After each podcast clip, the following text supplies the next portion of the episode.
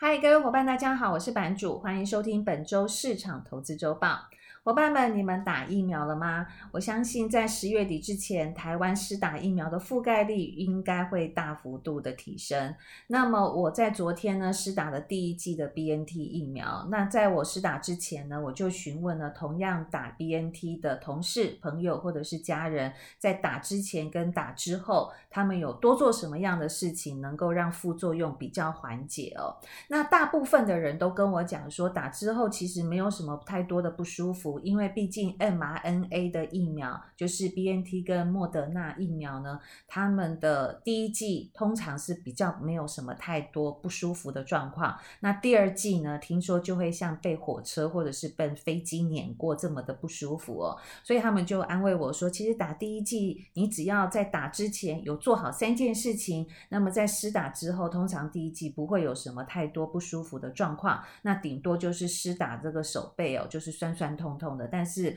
大概一两天之后就缓解了。那所以呢，我就非常的开心，在施打之前的三天就依照他们的交战守则来做。那交战守守则是什么呢？第一个部分就是要让身体的状况维持最好的情况，那么也就是要有充足的睡眠，这是第一个。那第二个部分呢，就是不要做激烈的运动以及多喝水。那这件事情呢，其实我在打疫苗的时候，我有跟医生询问哦，那医生是很肯肯。定这个做法的，因为他跟我讲说，这个疫苗呢是希望我们身体的保水度能够比较饱和一点，那这个疫苗所带来的这个免疫反应的副作用就会降低非常的多，所以多喝水呢能够增加身体的保水度，那么不要做激烈的运动呢，其实不只是在施打之前，连打针之后的三天，可能也要尽量减低这个。呃，激烈的运动，因为激烈运动会发汗嘛，那它就会让身体的含水量呢降低，那这样子呢，就有可能让副作用的反应呢会比较能够显现出来。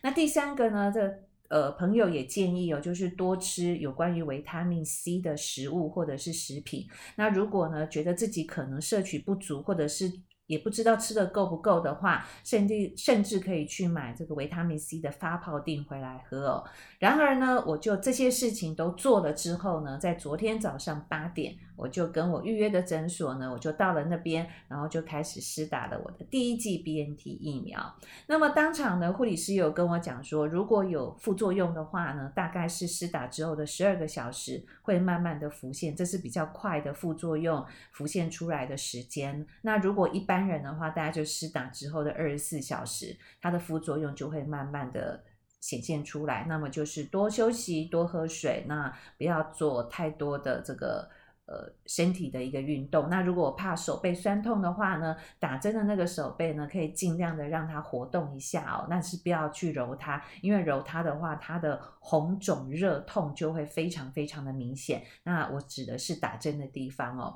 所以呢，这些我都照做了。所以我昨天打完针之后呢，诶，我发现我的这个副作用反应好像跟人家不太一样。诶，第一个部分呢，我在施打之后的四个小时。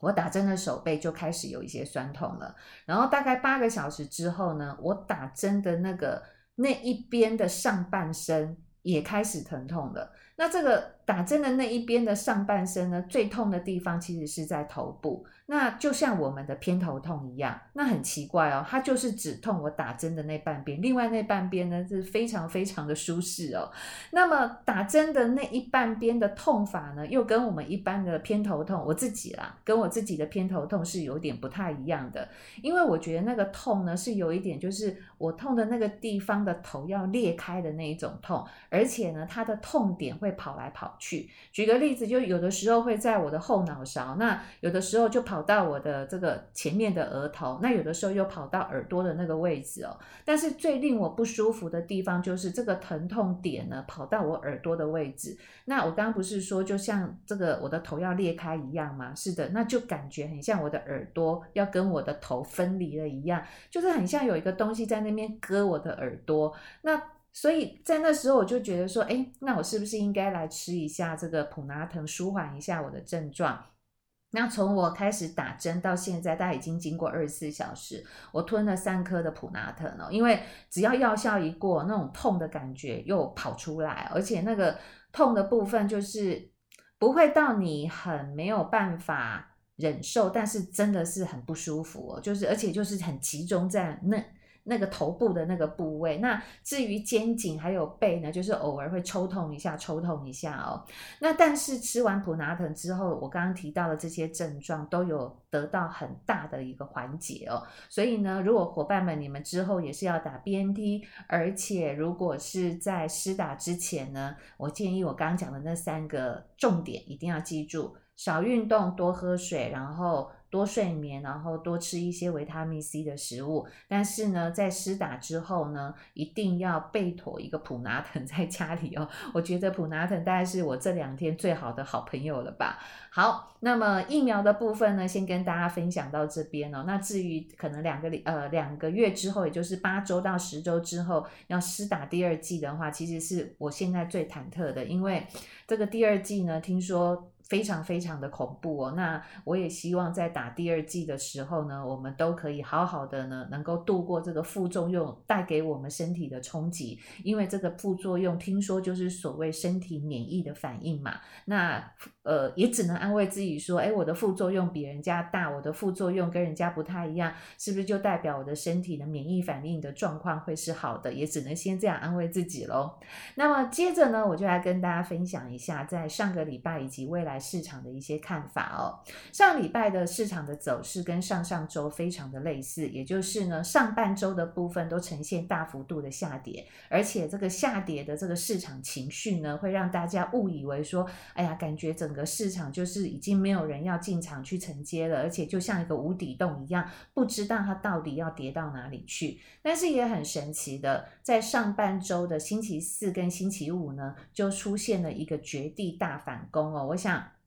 不只是在美股的部分，台股的部分也呈现一个绝地大反攻的走势哦。那连续两周都是呈现上半周开低往下打。但是星期四、星期五的时候都是大幅度往上拉升的情况之下，其实呢，各位在脑海中可以浮现一个技术层面的一个走法，也就是这两周呢，整个市场已经打了一个很小很小的 W 底了，而且呢，还蛮好的一个状况是，这个上周的低点并没有跌破到到上上周的低点，非常符合 W 底的一个状况哦。所以呢，就整体的市场状况来看的话呢，整个市场的这个信心呢已经有所回复的情况之下呢，我们会认为呢，在这一段时间呢，未来市场的走势可能以横盘或者是。缓步往上垫高的这个走势的几率相对性是会比较大的，但是呢，未来市场的不确定性因素是不是完全被排除了呢？当然不是，因为呢，在未来的两周会有科技类股的超级财报周。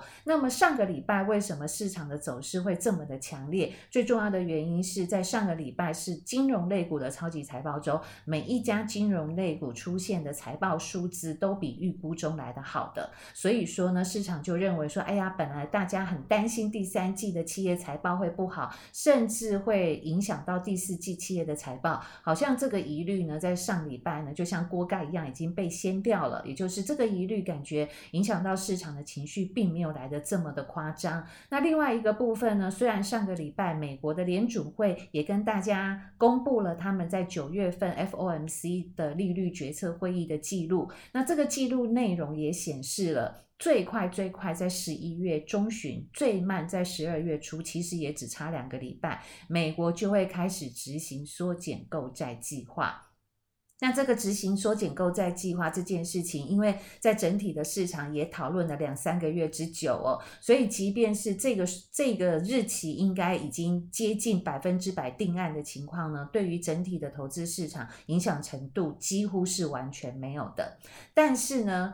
通膨的因素目前是市场上或者是美国联准会最在意的一件事情。那么通膨这件事情呢，可能就会影响到美国十年期公债殖利率了。所以呢，在未来市场的一个走势呢，我们认为震荡攻坚的格局比较大的原因也在这里。也就是说呢，如果当殖利率上去的话，那么科技类股的部分可能相对的呃卖压或者是追捧的力道。就会比较轻一点，那呃卖压的部分就会比较大一点。所以呢，我目前呢，我自己手上的一个部位来说的话，还有五十个 percent 的现金嘛。那这五十个 percent 现金呢，我会怎么运用呢？我的运用就是从现在到十一月初，也就是联准会 FOMC 的利率决策会议在十一月三号之前的这一段时间，碰巧的科技类股的超级财报周以及 FOMC 的利率会议的这一段时间，如果有逢大跌，我就会开始慢慢的进场去做分批投资布局的一个动作了。那至于我会布局什么呢？我现在还是以美股为主，但是我会开始观察中国的股市了。那么我们先讲为什么会观察中国的股市哦。其实最近大家最担心的中国还是在中国中国监管的问题以及恒大事件的余波荡漾哦。但是呢，就这两周的市场呃中国市场的一个走势来看，我们会发现到。呃，恒大的事件已经被定调在单一的产业或单一或单二的公司，他们本身自己杠杆运作而导致财务危机的情况，对于整体中国的市场影响程度已经是比较小了，所以这件事情我们就先排除不谈。那第二个部分呢，就是它的监管。那在上个礼拜呢，中国政府也开始公布了另外一波的监管产业，也就是金融类股。那通常呢，在各个产业监管之后，最后呢。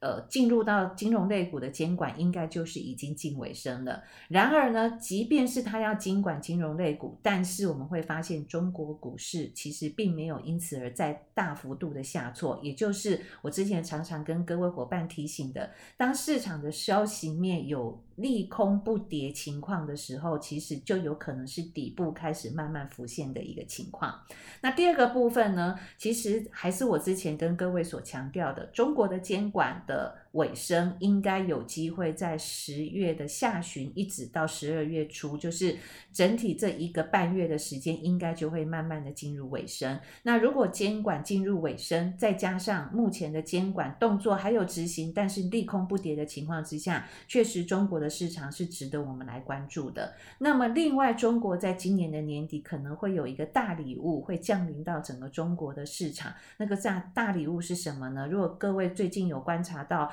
整体的市场的讯息的话，就会发现习近平跟拜登两位总统在十二月份要举行视讯会议了。那这一次的视讯会议呢，他们所谈论的内容就是要减免相关的关税。那这个关税呢，是在之前上一任美国总统川普的时候所订定的，因为他们之间的这个贸易协商没有达到川普想要的目的，所以呢，川普就把中国进口到美国的这些物品呢。呃的关税呢，大幅度的调升，然后在那个时间点呢，调升的幅度非常的高哦，甚至有一些的产业，有一些物品呢，调升的幅度高达二十到二十五个 percent。那我相信呢，这个部分也是目前拜登政府以及美国的联准会必须要急需急需去解决的一个问题，因为目前美国其实不只是美国，全世界的通膨非常严重哦，所以能够减低这个未来关税的一个部分呢，其实能够降低美国物价上涨这个压力，我相信这个部分呢，是中美在十二月份整体的关税贸易协商呢，我们必须要关注的重点。那么，如果这两位总统在视讯会议的协商上面能够有所共识的话，其实最受惠的国家是中国，那美国的部分是次之哦。所以呢，我觉得中国股市的部分，各位倒是是呃是可以放在你们的观察名单当中的。那目前确实也在我的观察名单当中。那另外回归到美国市场，我会走，呃，我会做什么样的投资呢？原则上，我觉得科技类股还是我会观察的主轴。那另外一个部分呢，因为殖利率。未来有通膨，殖利率还是会上去。那最受惠于殖利率上扬的部分，就是在金融类股，还有就是能源相关的类股。所以呢，我会呃在剩下的这个现金部位来说的话呢，我会有比较多一点点的部位放在科技类股的逢低承接。但是呢，我也不会荒废了金融类股以及能源类股未来的一个投资的一个机会哦。所以这个大致上是呃本周的市场的一个走势以及。未来数周，我自己所订定的一个投资的一个取向哦，所以原则上来讲呢，从现在到十一月初，我们还是认为是一个震荡整理的一个格局。所以说呢，手上的现金部位其实是必须要准备好，然后呢，选择好你的投资标的。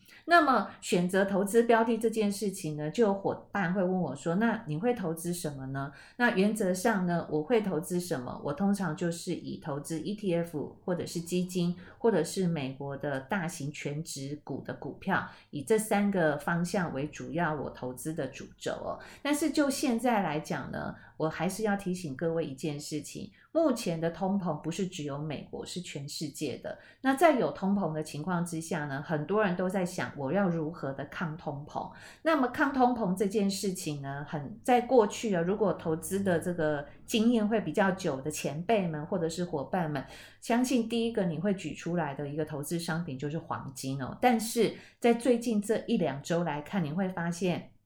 黄金的走势跟我们预期有通膨的黄金走势是完全不一样的。是的，因为现在呢，整体的市场除了黄金抗通膨之外，还有另外一个。投资的商品呢，其实它也被认为是一个黄金的替代品了。它就是之前在几周，呃，财哥一直跟大家讲的加密货币，也就是像比特币啊，或者是以太币等等的这些加密货币，最近也是因为通膨的因素导致大幅度的往上飙升哦。但是我还是强调一下，这些加密货币本身的这个震荡幅度是比较大的。那么这个加密货币最近往上涨呢，除了它有具通膨的抗通膨的题材之外，之外，另外一个部分就是美国相当有机会在未来的数周之内会宣布成立所谓的加密货币期指的 ETF 哦。那这个部分呢，就会让更多的这个资金会进入到加密货币这个市场哦。所以，如果你本身呃在资金的控管上面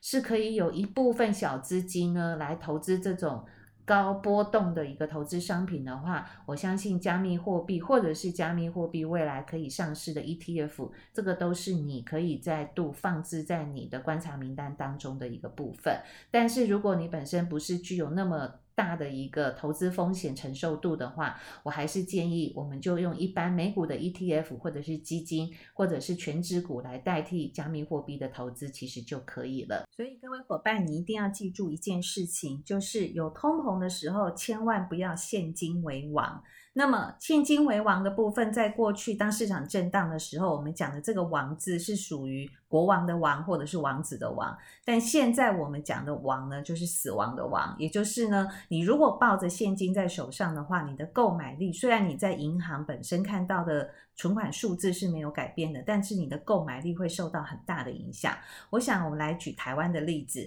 台湾在二零二零年，也就是去年的时候，它整体的。这个通膨率大概是四个 percent，这也代表了，就是说，如果你是一百块钱放在银行里面，在你二零二零年的一月一号，它是价值一百块。但是到了二零二零年的十二月三十一号，你的一百块钱的价值就是只等于九十六块钱了哦，所以这个部分呢，一定要留意，在有通膨的时候，你适度要把你手上的一个部位拿来，必须要做一些投资。但是呢，还是强调一下，你的投资必须要必须要符合你本身风险的容忍程度。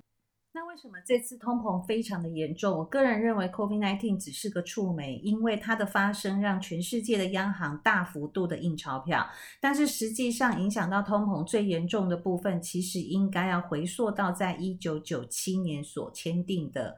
京都协定。这个京都协定，各位听起来好像有一点陌生，然后好像又又有听过。其实京都协定指的就是各个国家希望在未来的某一段时间能够达到全球减低排碳的标准。那这个排碳的标准呢，就是我们在今天想要跟各位讲的，因为要减低排碳，所以通膨的因素就大幅度的上升了。好，我们来举一个现在的这个例子，也就是说，在上个礼拜呢，会让市场上大幅度回升，最重。重要的原因之一就是拜登政府开始正视了美国塞港以及供应链的一个问题，所以呢，他就宣布了加州以及长岛的港口未来必须二十四小时的营运，让整个美国在美国海外这个塞港的这个船只呢，能够得到有效的疏解哦。但是我们回过头来想哦，我的货物如果能够到港口卸下了这个货物之后呢，其实它还是必须要从港口运送到仓库，运送到零售商，甚至运送到消费者的手上。